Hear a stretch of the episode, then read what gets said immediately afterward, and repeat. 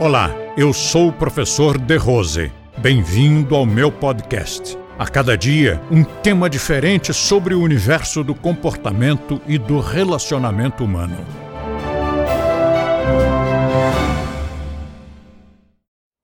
Há aí uma, uma mitologia de que eu tenha me declarado autodidata.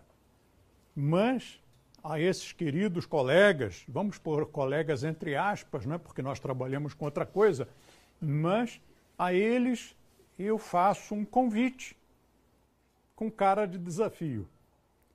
Me mostre em qualquer dos meus livros, de qualquer década, onde foi que eu disse que eu era autodidata. Eu nunca disse isso. Veja bem, uma, uma situação que é, no mínimo, curiosa. Se eu não aprendi com ninguém, e se tudo isso, esse acervo imenso, saiu desta cabecinha, meu Deus, quem faz esse tipo de afirmação não vê o que está dizendo. Está dizendo que De Rosenthal é gênio. Né? E obviamente não é, né? porque isso tudo não foi inventado, não foi criado por mim. Isso tudo sempre existiu e tudo que nós fizemos foi uma codificação, ou seja, foi uma sistematização, foi uma compilação de coisas que sempre existiram. E com a correção de algumas ideias falhas. Como, por exemplo, as pessoas achando que namastê queria dizer outra coisa, né? E aqueles cumprimentos ocidentais muito engraçados, as pessoas sempre colocam as mãos diante do peito e se inclinam para frente inclinam a cabeça para frente. É uma coisa interessante porque o ocidental sempre faz isto. E isto não existe. Não na Índia.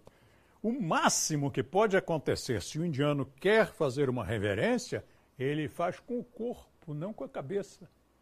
E, e pouco. A não ser que seja um ator, um músico, no palco, aí ele faz aquela reverência de ator.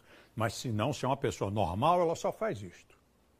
E se quer enfatizar, faz um pouquinho com o corpo, pouquinho menos que o cumprimento japonês. É menos, é menos. E a cabeça jamais. Esse negócio assim é ocidental, é invencionice. E a tal palavra, né? Namastê, que quer dizer apenas bom dia, e que as pessoas inventam significados místicos e poéticos e depois ficam zangados quando a gente diz que não é. Então eu publiquei também um post na fanpage, mas não era eu dizendo. Quem estava dizendo era um indiano que contava como os estadunidenses dão traduções alucinadas a isso aí.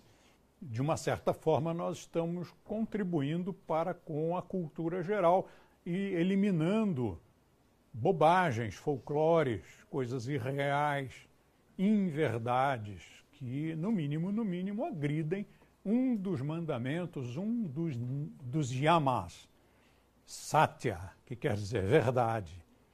Vocês hão de se lembrar que Gandhi preconizava um comportamento chamado satyagraha, que era a observância da verdade, que depois serviu de nome para uma, uma ação da Polícia Federal aqui no Brasil. Achei até interessante. Compartilhe este podcast com seus amigos e assine este canal. Se você quiser conhecer mais artigos e assuntos abordados por mim, visite o nosso blog, Blog do The Rose, clicando no link da descrição. E assim você terá acesso a diversos temas relacionados ao comportamento e bom relacionamento humano.